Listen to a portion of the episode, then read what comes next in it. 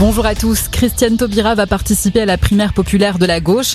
J'accepte le jeu démocratique, c'est ce qu'a déclaré l'ancienne garde des Sceaux en déplacement aujourd'hui en Seine-Saint-Denis à Bondy. Le vote doit avoir lieu du 27 au 30 janvier.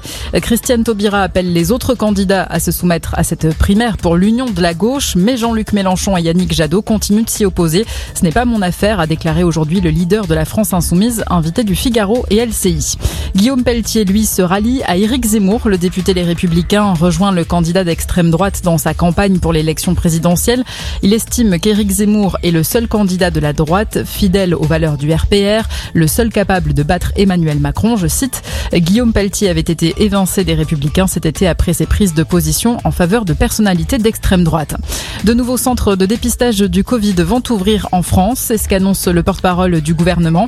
L'exécutif veut renforcer l'accès aux tests alors que les pharmacies et les laboratoires sont pris d'assaut depuis plusieurs semaines. Des centres de tests vont ouvrir près des centres de vaccination. Les pharmaciens aussi pourront avoir leur propre centre de dépistage. Et puis davantage de professionnels de santé vont être habilités à effectuer les tests. Le projet de loi instaurant le passe vaccinal sera examiné demain par le Sénat.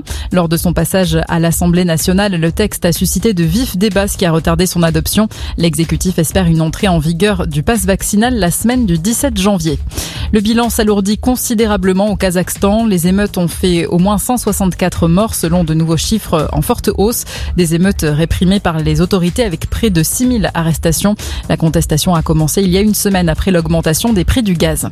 Allez, le foot à suivre ce soir, 20e journée de Ligue 1. Le choc entre l'Olympique lyonnais et le PSG.